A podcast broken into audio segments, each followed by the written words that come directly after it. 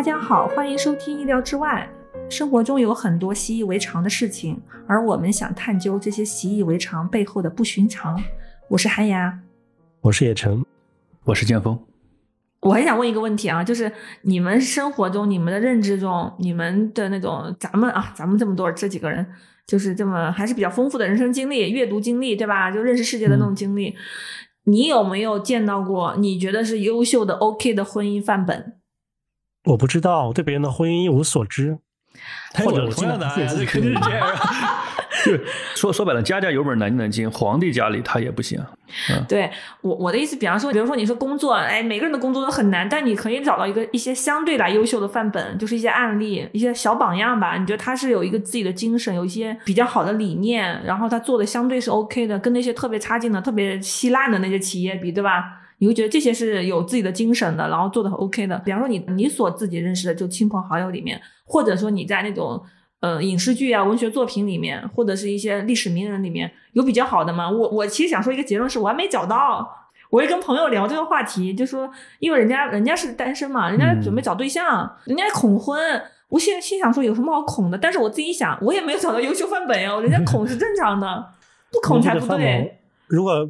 脱离现实的，就身边的生活，我都想起来一个，是那个约翰亚当斯和那个杰斐逊他们两个，嗯，呃，他们两个人的纽带是什么？就是亚当斯的妻子，嗯，因为他俩其实很长时间吵了大概十多年的架，嗯，就因为很多政见不合什么的，但期间就是杰斐逊和亚当斯的夫人一直是有通信的。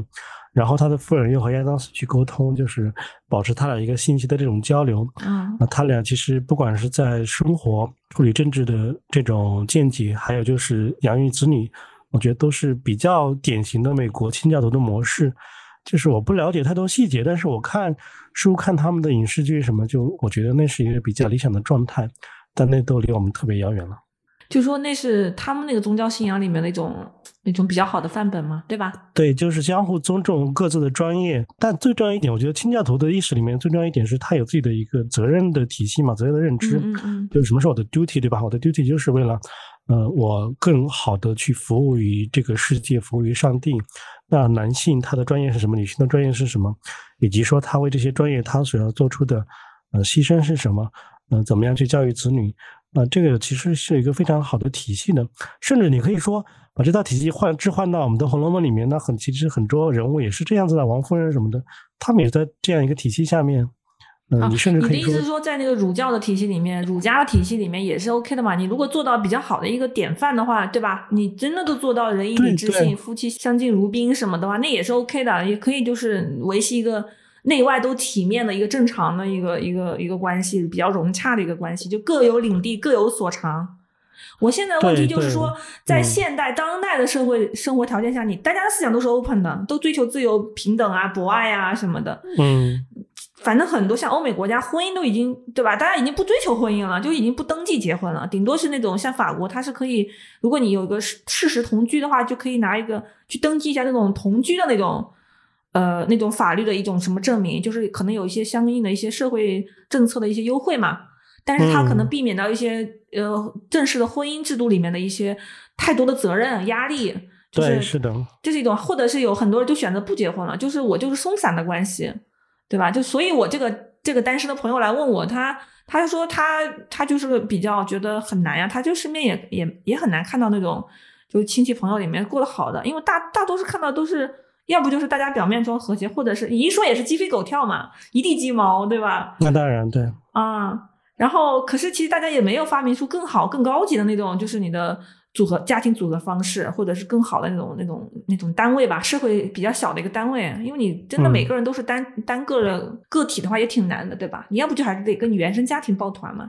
对这个，在我看来，其实他选择婚姻与否，不是一个，我觉得不是一个平等的选择，实际上是一种什么，就是。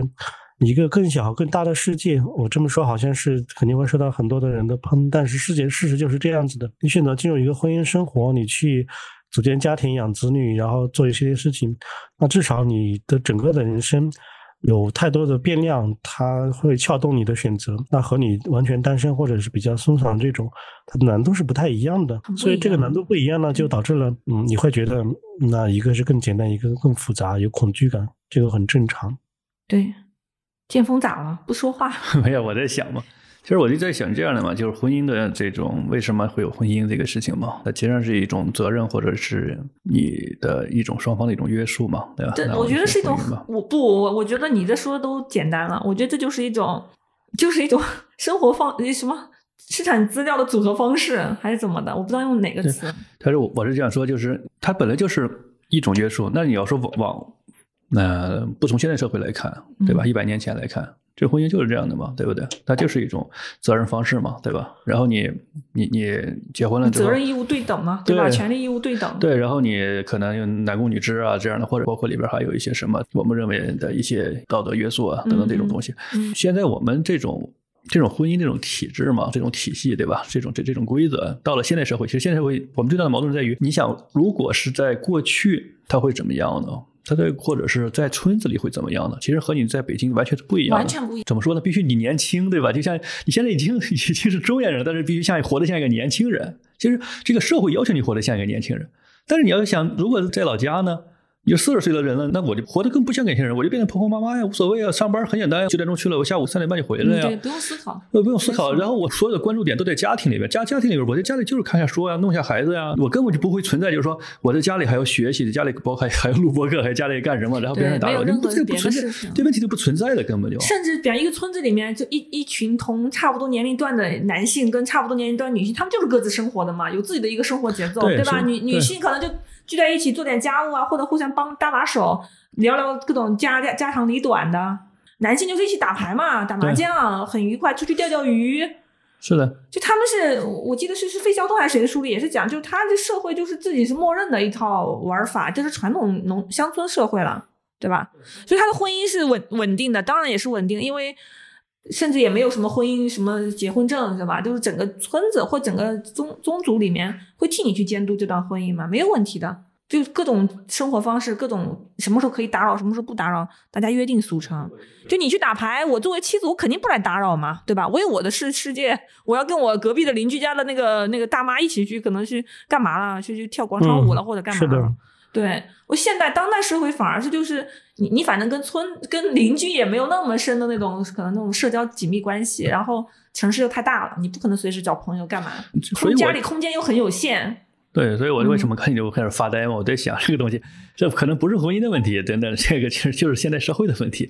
你不管你怎么样，这个社会对你的要求和你最后你要背负的责任之间，它是有 gap 的。好，那我再来问问下一个问题啊。假如啊，我们当然是天马行空的想，假如有一个时间节点让你回去，跳到了你在做一个想成结婚成家立业的那个选择节点的那个点的时候，让你重新跳回去那个点，在那个点可以毫不毫无压力的去重新做一次人生选择，你会怎么选？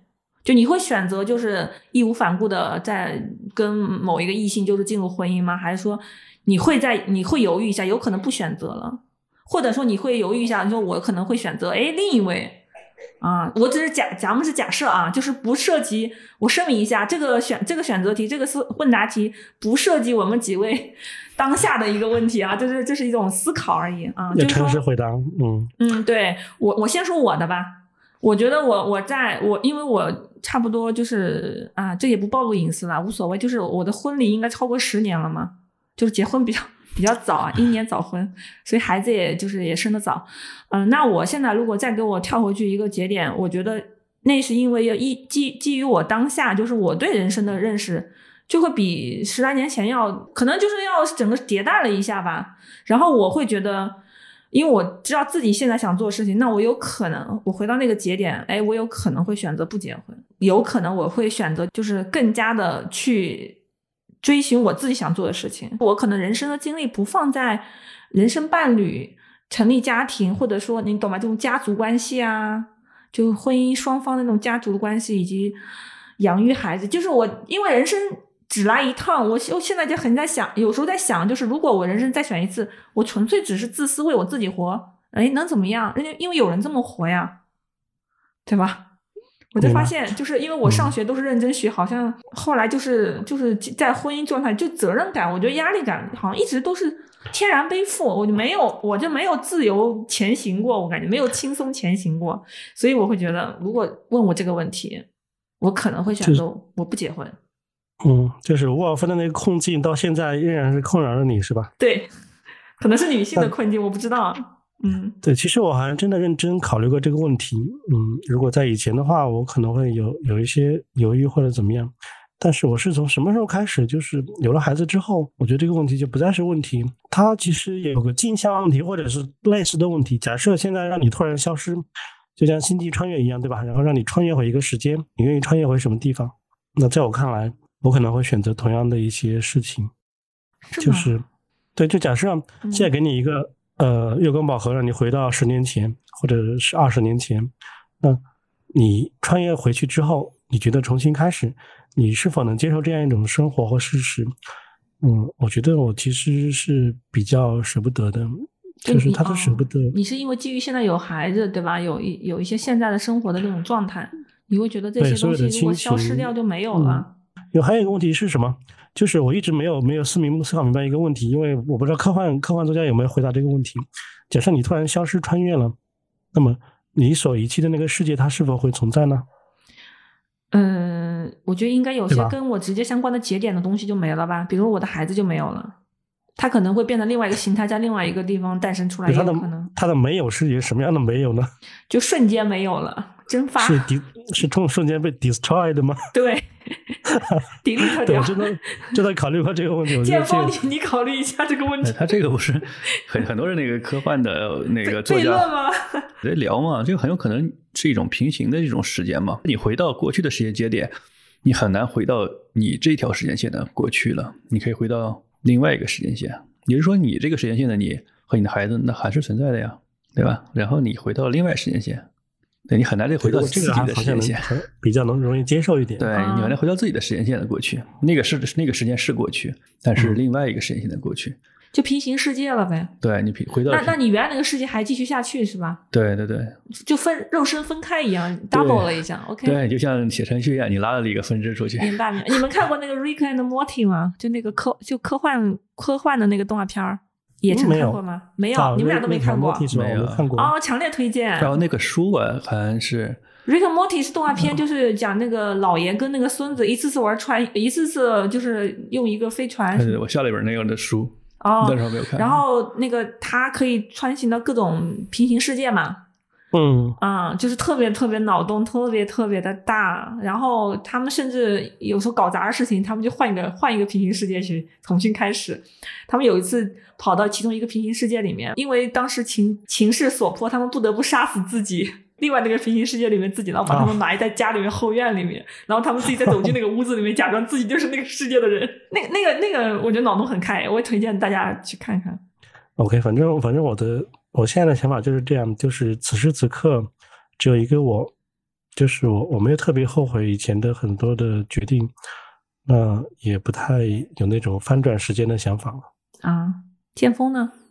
嗯，这个问题不是很多中年人的问题吗？是吗？很多中年人就这样的嘛，就是包括婚姻也好，包括其他事情也好，当你去做的时候，你还年轻，你还不懂。当你懂的时候，那已经老了，你已经做了，就是这么件事情。那我就是逼你回答这个问题吗？就是我真的给你跳一个时间节点，你可以毫无压力的去做一次选择。其实这个问题的背后是指你现在认不认可自己付出代价和自己的当下这种状态。其实其实背后隐含的是这个意思啊，没错，就是说，如果你很满意当下，就跟野城那样，就你很珍惜，你会觉得你不舍得，对吧？回到一个节点，然后选择没有这些东西，对。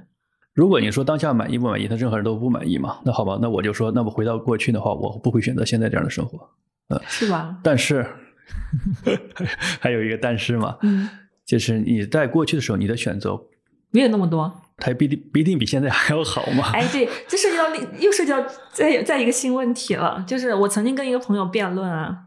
很多人因为都会去，其实有点类似我刚才那个问题，就很多人会后悔，就是做一个选择嘛。然后我这个朋友呢，他就告诉我，他说：“哎，这可能也是别人的一个一个谁的一个观点啊，就是说，其实你就只能哦，应该是那种心理学流派的一些观点，心理学大家的观点，就是他为了让你心里安顿一些嘛，不要胡思乱想，让你坚信一点，就是你现在做的选择，哎呀，就是你当下最好的选择了，已经是你别以为你回到一个点重新来，剧情能更好。”不一定，因为那个可能会引发一些更多的未知的一些别的一些困对，扰。这不是那个有一本书叫《活出生命的意义》嘛，对吧？那个那 Frank 嘛，是那对，他就说不要再问，就是命运对我如此不公啊。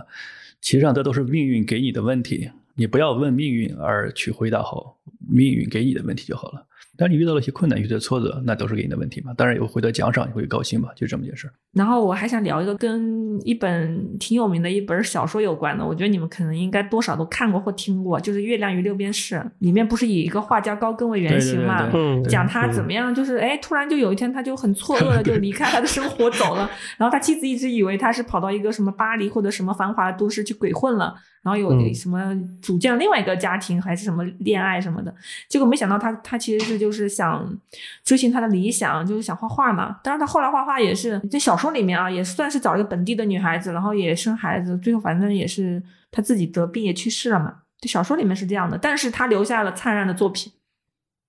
就是我我我最我就是好像很多年前看这个小说的时候，我当时就不是很能理解，就是我一直就是想说这个这个小说写出来的意义是是什么？当然它是有原型的了。当然我现在明白了，就是跟剑锋说的，这个是一个中年人的故事，你年轻的时候你是看不懂的。你懂吗？因为年轻人能读的读懂的是年轻人的困惑的故事，各种青春故事呀，各种人生嗯最初选择的迷茫。我哎，我怎么择业呀？我怎么找初恋的女友啊什么的？我怎么样适应这个成年的这个什么社会呀？对吧？然后《月亮与六便士》是其实是关于一个中年人的故事的，就是他走到一个时间节点的时候，他去思考人生意义。当然不是说他这个选择就一定很怎么样啊，我们不是做道德批判。嗯，可是那那个选择，我觉得就是就是代表了很很大的一个典型，就是咱们当下很多人看到，就是有的人他突然做一个新的选择，你就知道哦，他是有危机的。当然，这个名词可能不能叫中年危机，这个词有点被讲烂了。但是它是另外一个意思，就是说，你到活到一个人生阶段的时候，你会对一些所有习以为常的东西，你生活中很多习以为常的一些规则、制度。呃，玩法一些自己长期很坚定的东西，你可能是会有些怀疑的。你不可能一直稀里糊涂从青春期到你成年，你十八、十八九岁、二十岁迷迷茫茫的，然后你到了三十岁、四十岁，你还是迷迷茫茫，你就没有有一些质疑，没有一些就就像第二次的质、第二次青春期一样的质疑，你不可能不产生呀。否则你再往下走，你走到人生老年阶段，那那我觉得你你去质疑都没有意义了，没有更多改变的机会了嘛。嗯，对，是这个就比较好玩，就是你可能不知道你什么时候会会产生这种质疑，它是不是规划性的？它可能是偶然的。对，是偶然的。我觉得反正，嗯，我自己接触的蛮多女性，就是可能到三十五左右吧，我觉得会产生一种一种一种一种一种疑问，就是因为因为可能整个社会对女性的枷锁还是比较多的嘛，你可能需要嗯做一个贤妻良母，对吧？你可能需要付出很多东西。当然，很多女性也是，她可能也会躺平啊。也会完全遵循自己原来的内心，就是反正就糊涂，她就继续糊涂，或者是她有恃无恐，她就继续有恃无恐，也是有的。嗯，但是我我自己本人坦然的说啊，因为我觉得咱咱们这个节目还是要聊一点，就稍微聊一点心里话。我就觉得我反正可能也到了那种有点质疑的那个阶段，就第二次质疑，就我人生第一次质疑，可能就是从青春期开始，对吧？十几岁，你有一定的认知，你有你有阅读的能力，你你观察到这个嗯世界怎么回事，你有自己的一些嗯新的判断，不是说老师家长说什么你就是什么了。你会，你不会随便认同别人的观点。那我觉得到我现在这个年龄，我就觉得，哎，就很多事情，嗯，就很有好像有时候不是那么，不是那个意思了。我不知道你们俩能不能体会，或者或者我很想问你们俩的，就家里面的那个夫人们，有类似我这样的困惑吗？因为可能年龄也相仿了。嗯，我觉得可能也有吧。其实这个事情，我认为啊，没有性别差异，它是个个体问题。就这个嗯问题上，性别不重要，可能就是你的一些人生的感受啊、经历啊，会让你有一些质疑。嗯，对，我觉得这个是正常嘛。因为之前你要是我们从小长到大嘛，那主要是做一件事情什么呢？就是我们要认识这个世界，对吧？我们在想如何适应这个世界，如何去就业，然后如何在工作当中、在职场里面有发展嘛，对吧？其实我们是认识这个世界嘛。但是呢，到了一定年龄之后，你肯定会反过来去认识自己嘛。当你认真的去审视自己的人生的时候，那你可能会有一些新的想法。苏格拉底不是说嘛，未经审视的人生不值得过嘛。但是你不觉得经过你一次次审视的人生，特别的千疮百孔吗？就是你很能发现一些点不太对劲儿，或者你很能发现这个社会上有些问题，或者是各种各样的，就是有时候也会也不好说，很多话都是两面可以去看待吧。对对对，嗯所以说这个时候你会有很多样的心理学的一些一些流派啊。哎，我说到这点，我还想讲，为什为什么我特别关注这个问题呢？就是因为我工作中也经常遇到，就是很多人去追寻、去阅读，或者是找一些什么所谓的心灵导师，大部分困惑啊，大部分追寻的人啊，都是中年人呀。就是三十多岁都算年轻了啦，其实很大大大主流应该是在四五十岁，就他还没有正式进入特别老年阶段，但是他的心灵的问题会越积越多，可能比方他二十来岁没解决的问题，不会因为随着他年龄增长都解决了，他到了三十多岁叠加出一个更复杂的问题，可能因为生活的一些选择，因为他的问题会影响他选择嘛，对吧？影响到各种人际关系啊、职业选择什么的。然后到了四五十岁之后，哇，问题很大。所以我我参加一些别人的一些办的一些什么学习班呀、或者类似于这种心灵讲学班啊，我是当然我是观察，我是因为工作场合去了解一下，我就发现哇。原来都大家的困扰那么严重，就比我严重多了。我忽然觉得我不严重了。对，真的就是他们的，包括那个困扰的问题，不仅是那种对外在的认知和对内在或者家庭内部对亲子关系，就是那种，而且他很有可能是经济条件挺好的那种中年人士。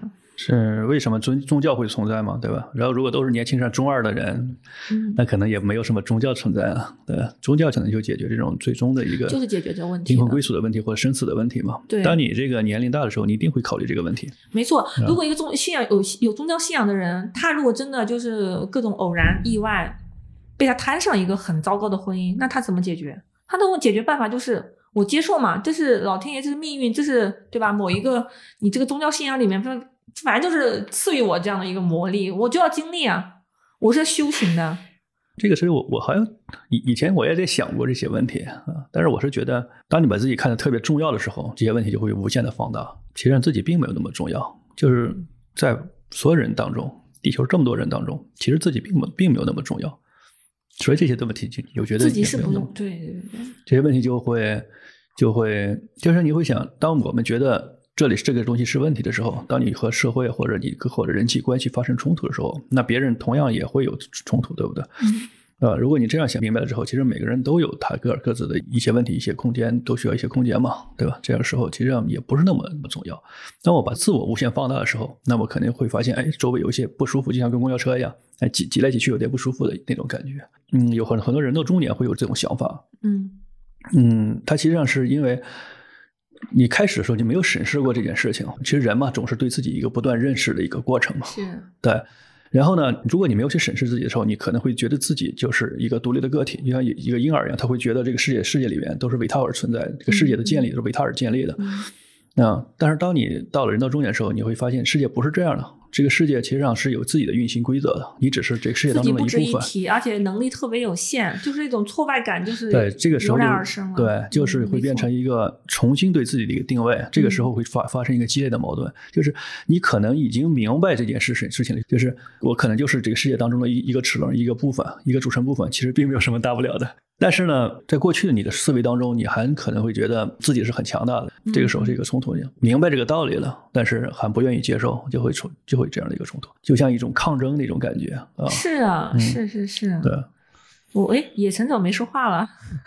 我在听你们说，就是这个问题让我想起一个什么，我我一直觉得，嗯、在我们就是特别是中国，我们有过那种比如青春期的叛逆，但是相比起哎，等一下啊，我我我其我其实觉得很想顺便先先讨论一个小问题，嗯就是我们就我你们两位有觉得自己有真的青春期叛逆过吗？跟咱们认咱们印象中那些影视剧里看到那种真的很叛逆，真的就是发发自内心的去去什么离家出走啊，然后干很多出格的事儿啊，然后寻找大量的一些资料去去重新审视这个自我和社会啊，在十来岁的时候，你们有过吗？因为我我嗯说真的，我觉得我没有哎。对算有吧，因为我刚才说的就是我们的，我们可能质疑是有，但是第一次的叛逆不够。其实我们在青春期的第一次的叛逆其实远远不够的剑的。锋有吗？你好像也比较，嗯，好像都是小镇做题家这种乖乖上学的人啊。没有，没有，你可能我发现，哎内心有，但是，你没有我发现“没有实小镇做题家”这个词当然也不好，就是说这种认真学习上学的人，他来不及叛逆就长大了。就基本上对，在你服从这个社会规则的这些人群都是这样子，不管是小镇呃农村还是大城市，嗯不都是这样子吗？对吧？真正的反而是那些，我现在想起来，就是我们在中学的时候，他可能就下决心我要出去闯荡，我直接退学，然后去什么呃广州、深圳或者哪里面直接去闯一闯，闯个一两年，可能被呃被被什么被生活搓磨的已经变变得很熟了，但是他真正的叛逆过了，对，就是这啊种，我反而会比较佩服。是，就他很早的就经历了一些社会的一些一些那个警示，对吧？嗯是的，你那你刚才你我被我打断了，不好意思，你继续说，就说我们是没有特别的，就是经经历过第一轮叛逆的，所以呢，所以，当我们在中年的时候遇到更多的一种结构性的问题的时候，我觉得是两种叛逆会加在一起，让人的压力会变得更大。哎其实“中年”这个词我，我刚才也想说啊，其实我们这个定义都很模糊啊。我我的理解啊，其实三十岁以上，我现在回就三十岁以上，其实慢慢，嗯，就是已经开始就再重新审视一些、审视一些自自以为寻常的一些东西了。对，就现在可能更早，因为因为我们嗯的经济社会发展可能停滞的更明对显。，就中年不代表是四十四十五加那个往上走，其实你就三十来岁就已经开始了。就是你比方你三十岁你还单身没结婚，那你也是已经对吧？被催爆了已经。你三十岁，如果说你踏入婚姻了，你没孩子也是被催啊，催的不行。嗯那有可能你有孩子了，那你就已经陷入那种双重的那种枷锁，对吧？你的事业、家庭、育儿全部都捆在一块儿了，裹挟的往前冲，对吧？对，它和整个嗯社会的，我觉得发展的这种发展的速度是很有关系的。有点过早成熟的感觉是吧？就过早中对，因年了。为在以前，你看三十岁，在在比如说以前的，就是我们说的两千年到二零二零年之间嗯，三十岁是一个非常黄金的年龄，其实还是比较青春的，对吧？在一线城市，那才是开始生活的时候。嗯比方说谈婚论嫁，很多人可能才要开始享受生活。但是你发现这两年，呃，这个年龄的年轻人，就不管是媒体渲染也好，还是真实的身边存在也好，大家都开始考虑什么养老金的问题，对工作的问题，对吧提？前还贷款呀，什么三十五加，职场就被职场嗯抛弃了，全是这些，就是嗯当然有一部分是现实，一部分有点放大这种焦虑了。是，所以我们嗯被失落的时代提前给催得更成熟了，或者更衰老了。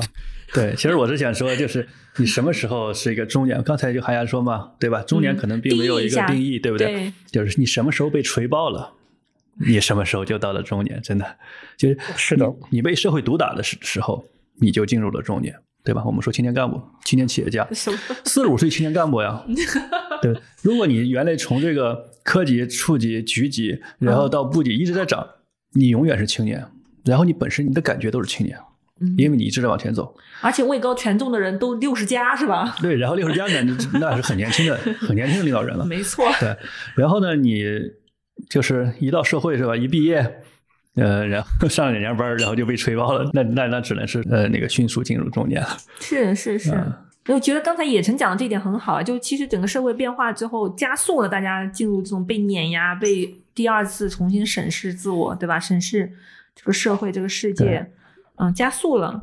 对，中年人嘛，软泥巴嘛，对不对？嗯像美国丽人那个电影，嗯呃，哪个电影？尼古拉斯凯奇那个美国丽人嘛，哦哦哦，对吧？嗯，那典型的就是中年人嘛，然后被社会毒打。火柴人吗？是是美国呃丽人美国丽丽人就是肚脐眼上有一朵玫瑰花那个电影，对对对那个对封面。对，然后他就是典型的软泥巴，然后他想改变，但是有很多嗯幻想，然后他还是一个中年人，就就完全是把一个中年人那种哎，我说到这儿，我想起来，就是说我你们有没有注意到，就有一波电影啊、影视剧啊，就是专门去描绘这种困境的，就是有些是真实反映就中年的那种，比方你的事业危机啊、家庭危机啊，或者是亲子教育的那种困境的这种影视剧。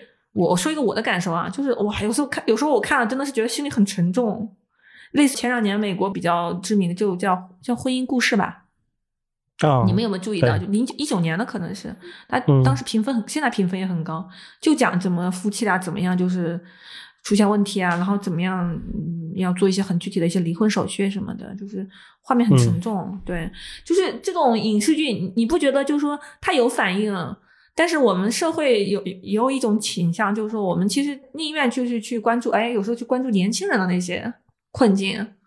因为年轻人也是个主要的基数嘛，大基数的一个一个存在，就是说，哎，他们的什么感情啊，什么秋什么秋天第一杯奶茶呀，什么就业的一些前期的一些困扰，或者报考什么教师资格证，什么公公务员啊，就是那些关注的话题，我什么什么零花钱给多少，什么男男生女女男女朋友吃饭还 A 不 A A 制。就是比方说，像有一些包括情感类的那些博主，他们还在大量的回答那些年轻人二十岁左右那些人的情感问题。但是中年人这个群体不小呀，三十岁以上到五十岁，大家每天在面对各种问题，可是社会已经没有那么多舆论空间来给你。去具体讨论，大家也没工夫去讨论，都在忙着挣钱呢，对吧？忙着忙着处理个人的中年危机呢。主要是讨论中年危机这件事情，或者给你去讲故事，给你做心理按摩，得到的回报 要远远低于那些给年轻人去灌迷魂汤那个。对，但是很多社会问社会的一些嗯一些动荡啊，一些问题啊，直接戳的很有可能又戳了中年这一波人，对不对？就房产的一些动荡啊，或者是一些股市啊，或者一些什么别的一些行业的一些危机啊。就很有可能就是这些上有老下有小的这些人就直接就被冲击了。对，因为年轻人的问题嘛，我给他一个希望就解决这些问题了。但是你中年人的问题的话，没有那么好讨论，对不对？我即便去讨论，也怎么去解决？解决不了啊！而且即便我心理按摩，好像也很难按摩到那个，解决很难帮你去。心理按摩这个词是一个很诡异的词，对吧？嗯。你有没有感觉到这个网络关注的那个一些热门的话题，就是能拿上面拿到桌子上聊的一些，就是好像个人化的一些问题，是不是年轻人的更多？对，那肯定的。这个其实伴随着一个是我们的传播手段，对吧？嗯，有这二十年，从论坛、BBS 到微博，再到现在的抖音，其实真正参与度高的，我觉得其实比较有时间的人，有时间的人最早是什么？就是上网的年轻人，对吧？包括学生啊这部分，这年人其实还是比较忙的。忙着挣钱或者忙着干别的事情，到现在其实还有一部分就是，就可能已经退休的这部分人群，或者是已经超越了中年危机的这部分人群，他们更有时间，所以这两部分的话题会更受关注。但中年人的话题真的太沉重了，嗯，那谁会去讨论这些事情呢？但是你一说出来，每个人都可能有道不完的苦水。所以我们这一期是有点偏苦水的节目，是吧？其实也不苦，我是真是觉得这个东西是很。很确切，像你说的那个婚姻故事一样，是我们必须要面对的。就是我们到中年阶段，首先要解决的一个问题是，我们和这个世界的关系，对吧？就是不管是我们年轻时候叛逆还是没有叛逆，等到现在，必须要重新去定位我们和这个世界的它的关系。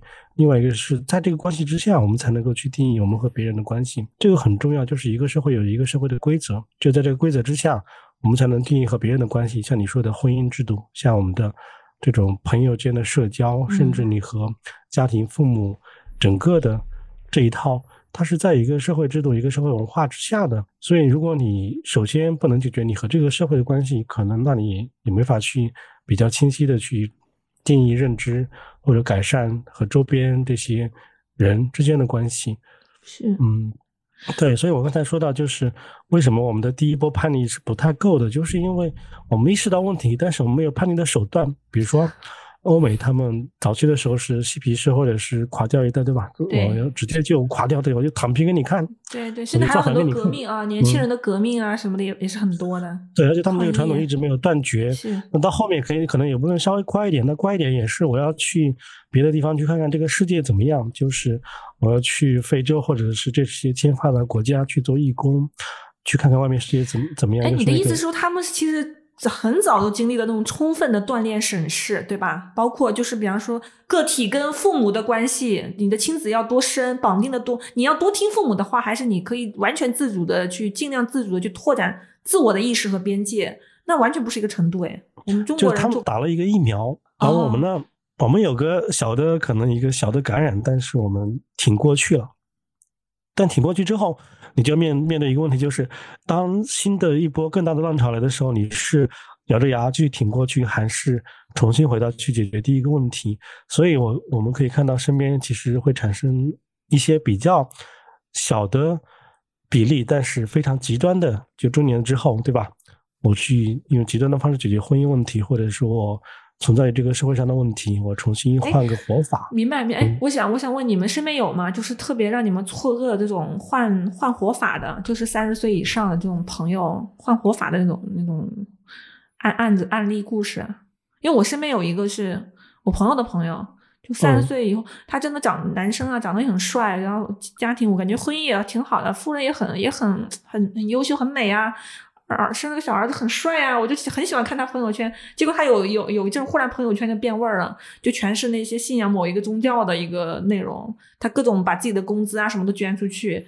反正他整个朋友圈的风格话术为之一变，让我难以相信这是同一个人，可真的是他本人。怎么样捐资助庙啊什么的，而且他那个宗教还不是我们国内传的，是国外国外传的，就是可能他原来没有信仰，我都怀疑，就是整个扭变到这么严重，而且，而且人家是做 IT 行业的，我真的觉得也有我我这是我见过的啊，而且他展示嗯出来了，就他整个家庭生活事业是 OK 的，在外人看来是 OK 的，但是他他把他自己的信仰，把他自己的那种就关注，好像他所有的时间精力，只要是他业余的，他都要放到那个信仰里面去，让我很错愕啊。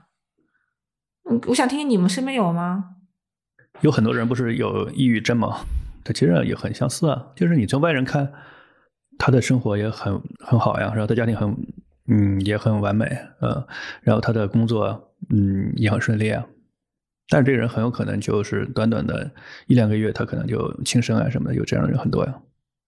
嗯，嗯，那其实你作为观察者来讲，你很难知道他内心的一个世界嘛。是不太能知道。刚才我就在一直在听，就是刚才也陈不是聊那个西方的年轻人，他可能有更多的机会去，嗯，更早的去接触社会嘛，对吧？去可能去躺平也好，就比较疯狂也好啊，对啊，干什么也好啊。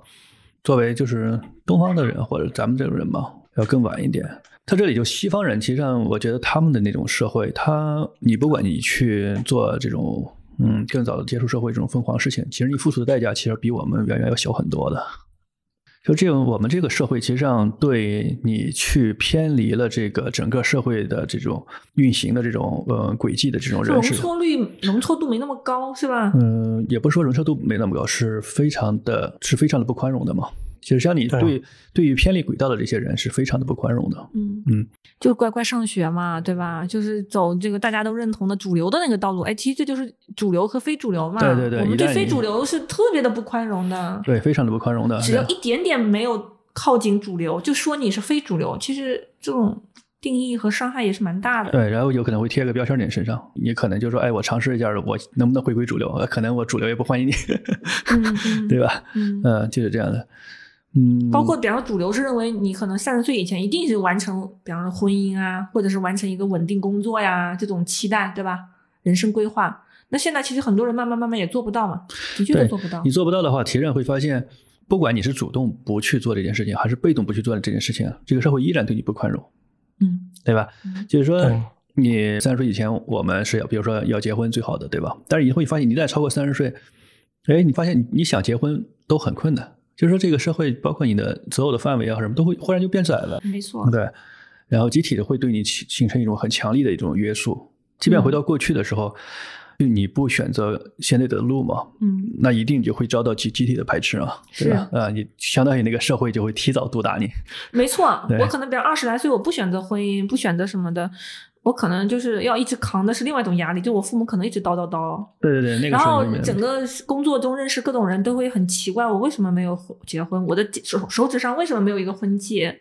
就对对我可能各种猜疑。对，然后其实上你当时的压力是非常非常大的。然后为什么我很多我刚才也想说嘛，为什么很多中年人或者到了一定程度的时候，你再回回回过头去审视当时那个情况，然后你会思想上会有一些变化嘛？嗯那一方面就刚才我们聊的宽容度嘛，那一方面是集体可能是对你的这种看法不一样嘛。另一方面，其实上你个人的这个能量也是不一样的。当你个人能量很小的时候，你一定会受到集体的这种它的规则的挤压是更强烈的。你个人能量很大的时候，你你就完全就有可能去反抗这个集体嘛。是对吧？你比如说王思聪嘛，对吧？聪哥吧，那这可以啊，那那可 OK OK 没问题啊。嗯对，所以到了一个终点的时候，你一定积蓄了一些能量，对吧？你以现在的这种你的你的这个社会经验，还有你的工作经验，包括你现在的财力，包括你的人脉，这么嗯强大的这种能量，然后再回回回到十年前、二十年前去看，那你肯定会觉得那个时候我的选择，呃，好像是嗯对可以改变。所以我那个我那个问题是个伪问伪命题，就没有其实是没有办法想象跟没有办法去回答的。对，嗯，你刚才分析的很很深刻。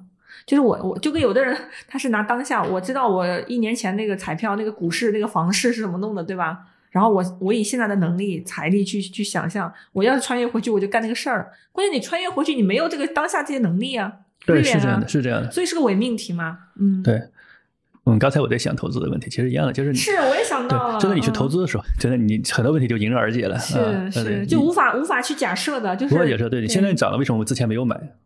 之前那问谁呢？对，因为几年前的时候，那股市大跌的时候，已经已经瑟瑟发抖了，抱着现金不敢动。对对，九十年代股市大跌，就那那个最早期的时候大跌，就跳楼的人，对吧？他可能还想穿越回去，就自己不要做那个投资呢，是吧对对？嗯嗯，可能如果要结合这种这种国那种社会的文化，结合我们自己的东方的这种、怎么说大中华传统嘛，这种文化，其实说白了嘛，就还是这种儒家的这种文化，就是儒儒释道在一块儿，但是还是很多时候决决定我们思维的还是儒家的那种那一套东西，其实是有点难以改变的，就是你的那种人对自我的那种约束，对自己是要那种做事情要走正心正道，对吧？嗯比如说你进入婚姻，你一定要是好好维系婚姻的。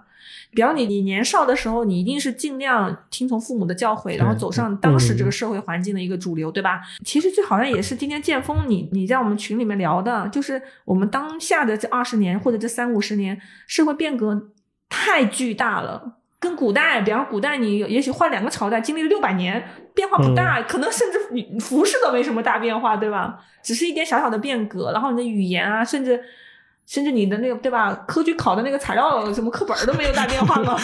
考试大纲没有没有大变化，对，顶多是一些细节的调整，问题不大。然后，那现在这个几十年其实变革太大了嘛，聚焦到我们个人啊、社会、个人的这个层面，就是你你就要在一个很变化急剧的一个地一个环境里面，你要去重新定位自己的一些人生选择，去去思考婚姻。包括是思考你的那种事业啊和那种，哎呀，太多的话题了，太多的领域了。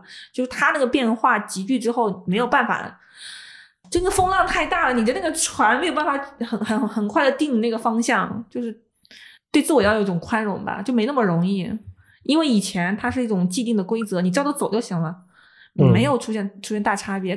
对，这就是一个现代化的问题。其实我对们对，没有没有那嗯么快。其实以前都嗯一直在讨论现代化进程什么的，但我觉得我到现在才体会到，这个现代化进程是个很漫长的事情。就以我个人的体验去验证这个事情啊。对，尤其是我们的这种文化，其实儒家文化的话，更适合这种没有变化的这种对，适合没有变化，对没错。其实儒家的它让你不要有那么强的个人的意志，你的个人意志是要符合各种规则的意志，不是你个人的真正的自我的意志。你比方说你，你你就得遵循吗？你有什么理由不遵循呢？对，因为几百年来、几千年来就是这样的，对吧？然后你不遵循的话，就嗯，呃，算了，这次掐了吧，一会儿说啥？也这个这个没事不用么？掐，这个我觉得我要为儒家文化说说句话，就是我觉得这个不是儒家文化单独的问题，它是在现代之前所有的这种比较成熟的制度都会遇到的问题。就是我最近在读那个《狼厅》嘛，《狼厅》上面其实有个很重要的人物是托马斯·莫尔。莫尔是英国的大法官，在中世纪很厉害的一个学者，嗯甚至被认为是启蒙思想的一个创造者。但是他在书里面，就是作者在书里面写莫尔，莫尔是一个什么人？嗯，他在家里面就是基本上是那种非常的威权男性主义的。他的妻子、他的女儿，嗯嗯，比如说大家一起吃饭，每个人自己的角色要扮演的非常的周到。这种周到就会让你想起，比如说我们儒家的那种那种制度，像大观园里的这种呃君君臣臣、父父子子，或者是像孔府的那种制度一样。就是在中世纪的时候，其实它也是一样，宗教人士，然后社会、家庭对每个人的角色的这种约束是非常严谨的。你要是呃越雷池一步呢，也会受到很多的谴责或者惩罚。嗯所以刚才说的儒家，其实我认为这个不是儒家的问题。包括你看那些呃偏原始一点的、原始形态一点的，或者原生态形态一点的社会制度，对吧？比如印第安部落，那也是一样，就在你你在里面其实能做什么不做什么，嗯、不是很自由的。包括那个像呃呃古古纳河右岸那种记录的，对吧？嗯你要是冒犯一些机会，那你一样是要被呃部落去惩罚的，去非议的。所以只要是在前现代之前，那大家都可以在比较好的一个制度里面找到自己的角色定位，就是它约束你，但是同时会给你一个定位，就你基本上不用思考你未来做什么，你要想做什么，因为你可能生下来就已经注定了，对啊，你你要种地，你要当宗教人士，没有你阶层流要去做一个祭司，对，嗯。呃，嗯，其实我们也是一样，在我们的市场改革之前，一个人需要考虑吗？工人的儿子就是工人，农民的儿子就是农民，干部就是干部，你你没没什么选择的。只有当我们流动起来之后，我们才会重新会对自己的个人的兴趣、志向、能力、经历有一些新的选择和变化，然后进而发生更多苦恼。所以。对它，其实儒家是一个表现，但我真的认为这是一个全世界的通用的现象。只不过我们其实真正面对这个问题的时间是比较晚的。嗯，我我觉得是这样的一个问题，就是说，你你一个国家一个社会只要能稳定下去，那必然有一套很深层次的一套思想文化的逻辑是要稳定支撑这个外在的东西的。我不知道我这个表述能不能比较准确啊？就这是我的个人理解。那。如果这个社会底层的这个社会文化、这个思想文化如果撑不住，那自然有变革嘛，自然会被别的一些信仰啊、思想啊什么东西给入侵进来，替代掉，对吧？一旦已经有一个国家、一个社会它稳定了几十年、几百年了，那那注定这套思想逻辑是 OK 的，是相对是有用、管用的。那但么，如果它要管用，很有可能它本质上最根本的逻辑肯定是有共同点的。相对的一些追求稳定啊，相对的这种包括阶阶层的相对固化呀，以及一些比较重要的一些能够有利于社会稳定发展的一些被推崇的一些美德，对吧？就是就是一些一些东西，这套整套加起来是就，所以其实我我明白你的意思，就是说我们不要盯着这个咱们中国或者中华地区的那种儒家文化。但的确，每个社会它相对固定之后，它肯定是有自己的一套文化、一套思想东西的。有的是可能是特别宗教化，有的可能没有那么宗教化。但本质一定是让你别叛逆嘛，对吧？就是安分守己。对这个世界文化，我觉得算是有很多很多的变革和变迁嘛，对吧？对。最早的话，你包括刚才我们去聊到其他的一些中世纪的一些文化，但是后来西方它其实会有一些。变化嘛，会些调整优化。它是就文艺复兴啊，再到后来什么普世价值啊等等，它其实不断的在在调整嘛。对对对，会有些调整。当然，我们用“调整”这个词儿也不一定对，其实这样子，它实际上是在冲突和变革当中，它一种叫替代。啊，其实我因为刚才聊到，就是说这种那种叛逆嘛，就是很多文化都是鼓鼓励大家，就是按照比较比较核心的一套思想准则去做事情，对吧？为人处事啊，成家立业啊什么的。嗯，那其实我想，我刚才联想到另外一个点，就是因为这个社会鼓励你都要往这个主流这个这套行为准则去靠，那么就这就随之而来，就当然就可能有人会叛逆嘛。但是我就是很想聊这个话题，就是叛逆或者打破禁忌所带来的快乐和那种向往，你们有想过吗？就是打破禁忌了嘛。就比方说，大家都说，比方说我们主流文化会要求觉得好女孩、好男孩，你纹什么身嘛，对吧？纹身这个事情就很奇怪啊。主流文化啊，我只是举个不太恰当的例子。哎，但是有的人，比方说有的人真的我知道是父母强烈的就是不喜欢你纹身，那那我就去选择了。或者有的人就强烈就是要求子女进入婚姻，那我就不进，我就是不进入嘛，我直接跟父母有时候就就断联了。嗯，这种也是现在也也挺多的，包括有些报道啊什么的，还有一些。你在网网上论坛也能看到，呃，你你我不知道你们理不理解我这个意思，就是因为这个太有时候禁锢有点太深了，那有的时候就是打破这种禁锢是快乐的。我最近读了一本书，叫《始于极限》，就是是呃上野千鹤子，日本的一个比较重要的社会学家。嗯啊，我我觉得我觉得野城应该可能关注到吧，你们俩没关注哈，因为它是偏女性主义的，但它里面很有意思，就里面里面有一有两人对谈嘛，女学者跟另外一个也是年轻的三十多岁，也是也是做社会学研究，但他以前是做过。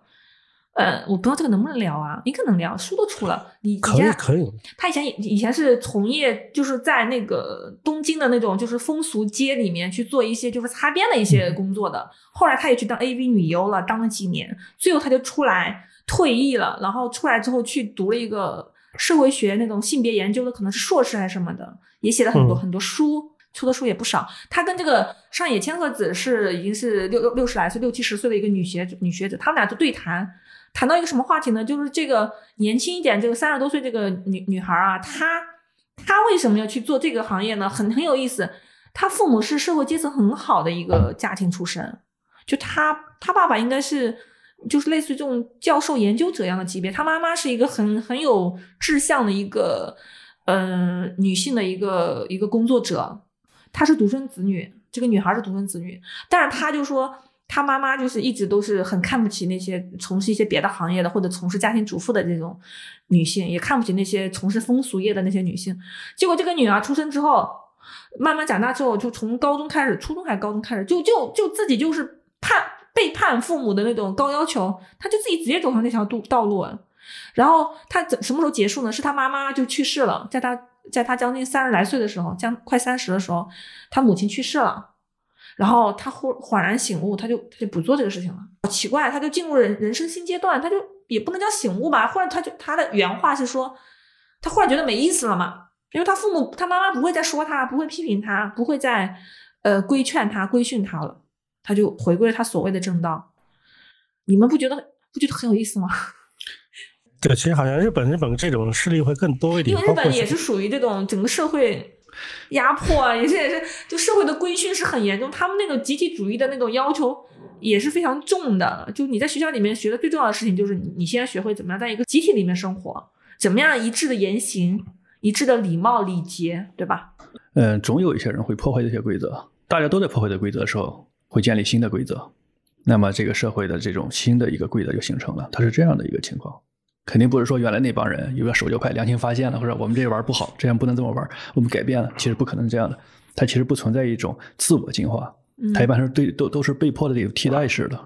但是一种破坏者呢，首先我们这个社会有很多很多这种规则的破坏者，包括纹身啊，包括就是包括像你我刚才说，就他不不不不想成为良家妇女嘛，所谓的是吧？贤妻良母，他不想走那条路。对对对，都是很多破坏者。但是这个破坏者，他如果想去真正的去这个破坏者形成一个合力，打破这个规则或者改变规则的话，这种破坏者他一定必须还有第二个条件，就是必须有很强的这种生命力，就是他这种破坏行行为必须比原来的那个规则还有更强的生命力，嗯，他才能就像在一个荒漠当中长出一个草，最后变成绿洲，才能真正形成新的规则。我懂，就这个族群，这个群体要很强大，这个行为的的模模式能够持续到很久远。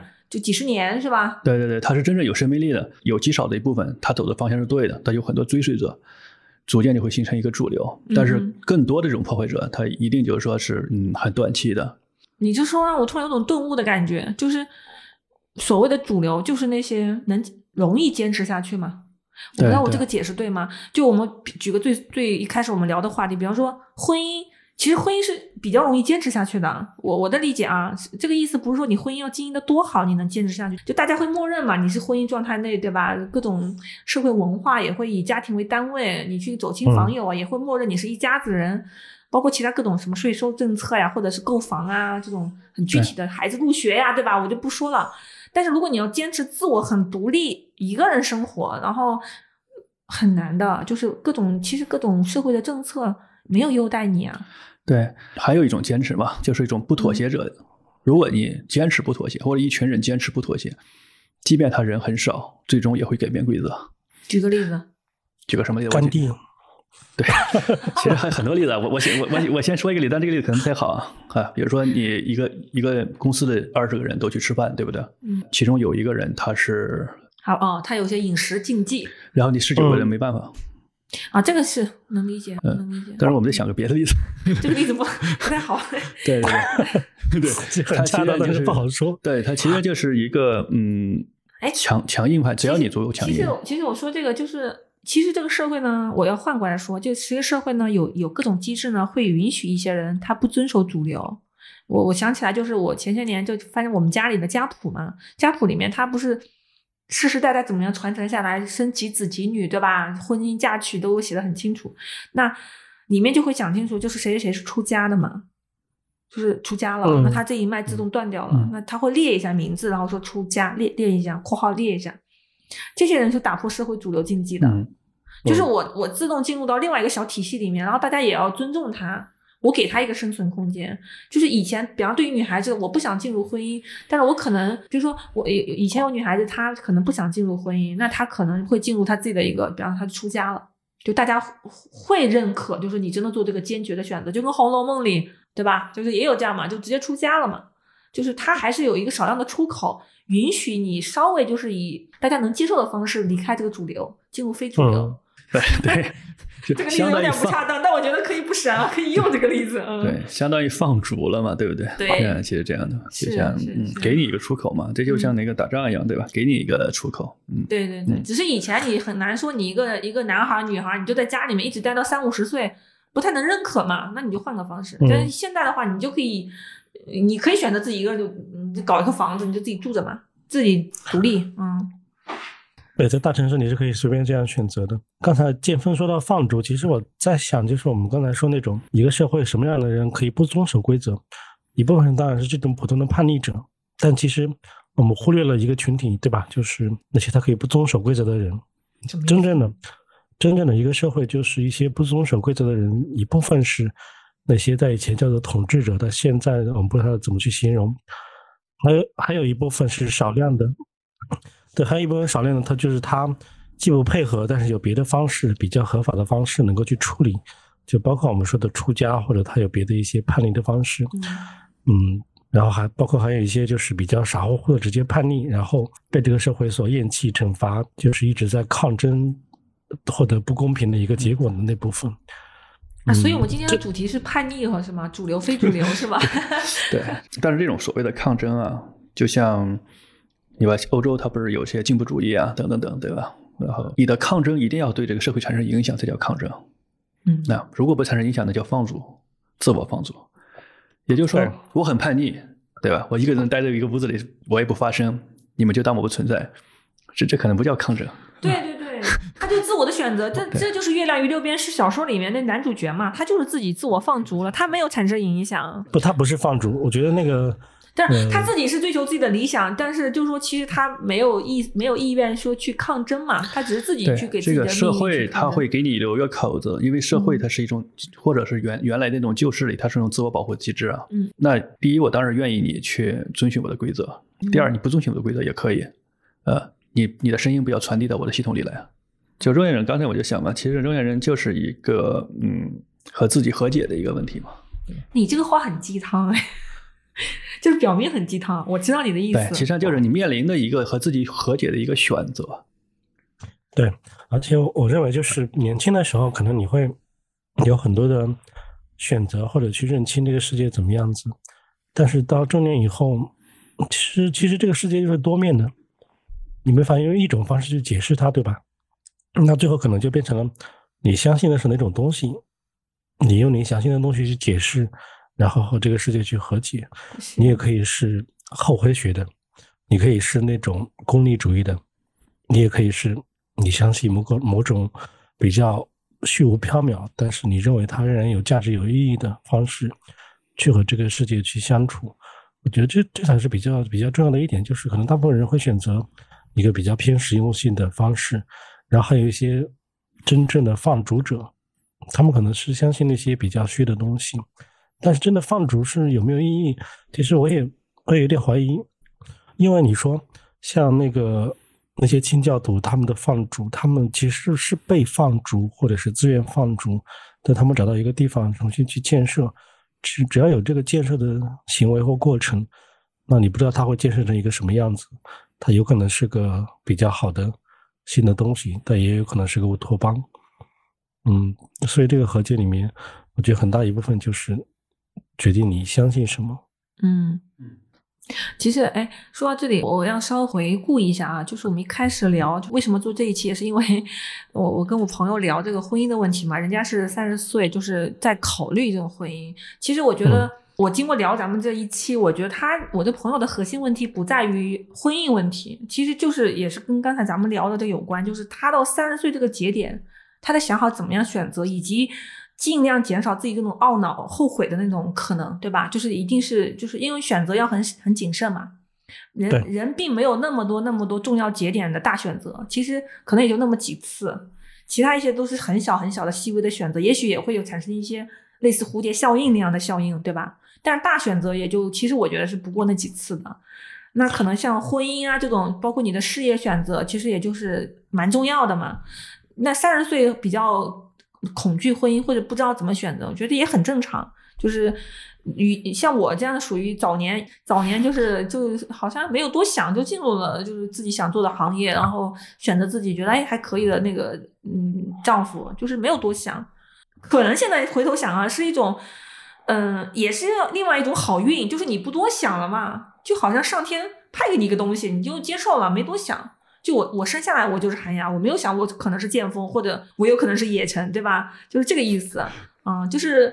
人在减少一些选择困难，然后直直接选择了一条道路，然后就坚定的走，也不失为一种，就是我我也不说鸡汤了，就是它也不失为一种就是人生的活法了啊，就是因为年轻人选择还比较多嘛，对，选择比较多，他他他这就是困扰就是比较多。对，这个规则其实是这样嘛，规则。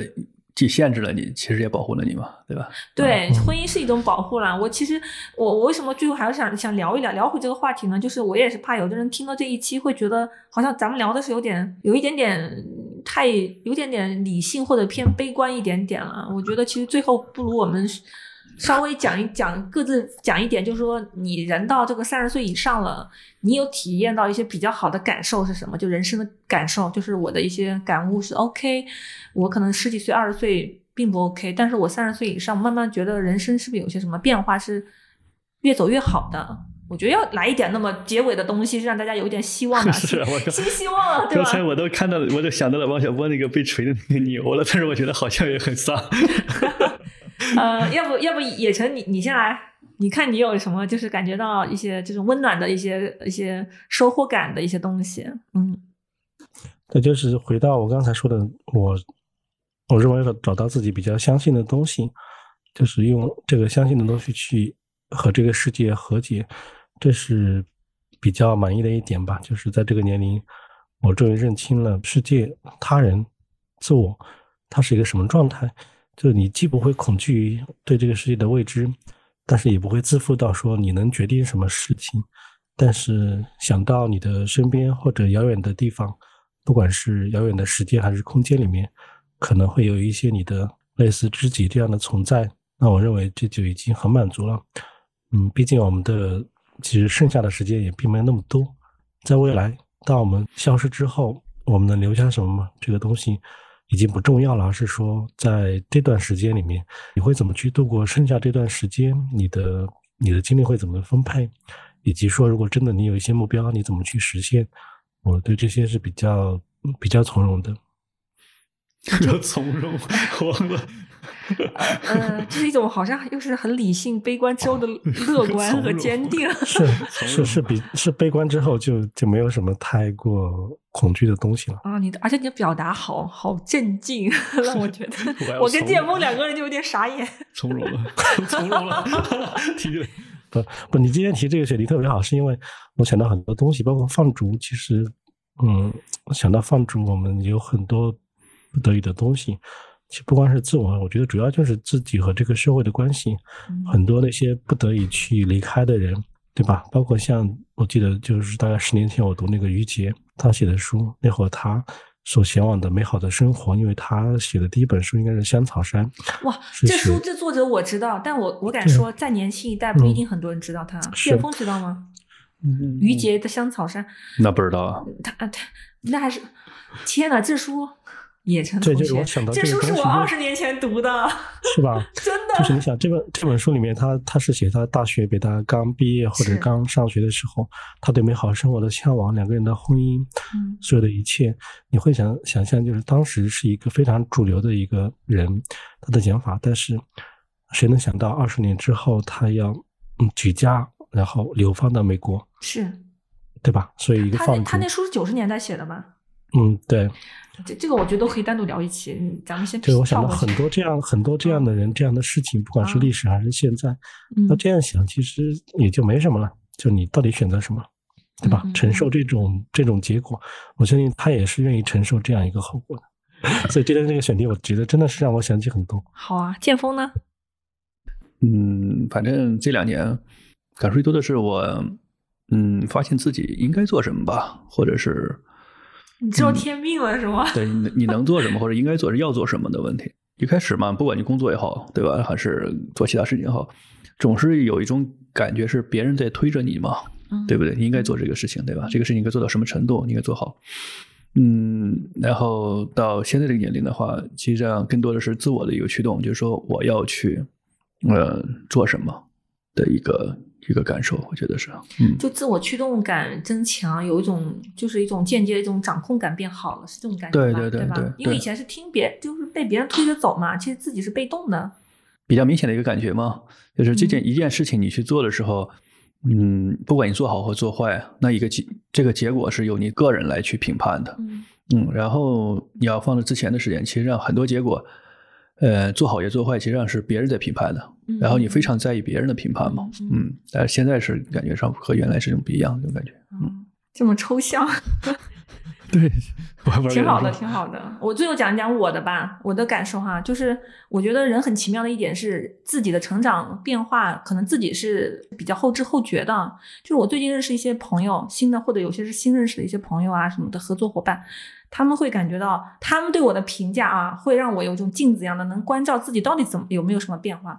然后嗯我就有一个朋友就觉得说他比较年轻啊，他就会说，哎，感觉到我是一个比较已经是一个比较成熟的，然后有想法、内心世内心世界很丰富的这样的一个一个女性，我就觉得很诧异，因为我在我心目中这种评价是很高的啊，就是你你懂吗？就是在我心目中要达到这种评价，要要美国大法官 R R B G 的那种水平才能才能达到。就是他夸我，我就当时啊，我就说，哎，我不知不觉就是有一种慢慢修炼，然后被社会戳戳打呀，然后被整个生活给磨练出来之后，就很多事看人看事情做事的风格，其实可能符合有些人的一种，哎，他会觉得你你还蛮有自己的一些成熟的一些风格了。这种风格也可能在别人看来是比较成熟的，然后好像也能让他觉得有点比较积极的那种感觉。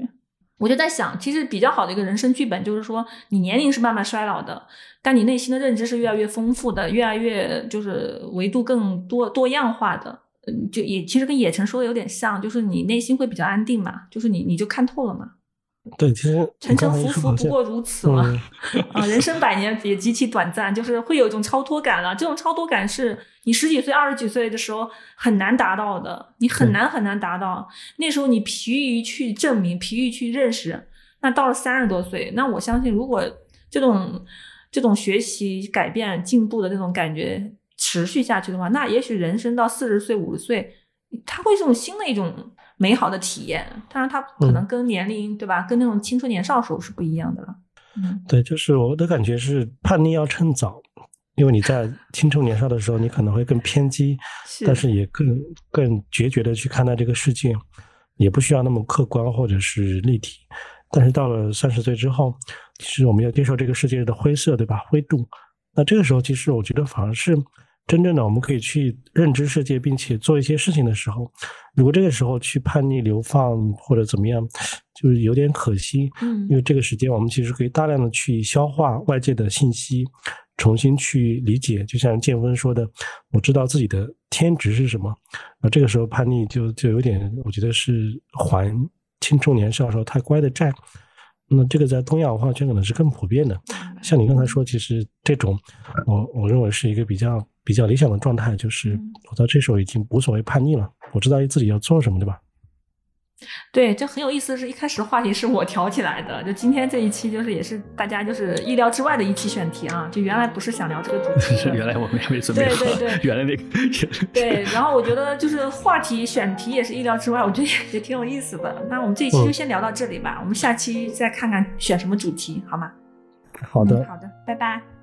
拜拜拜拜拜。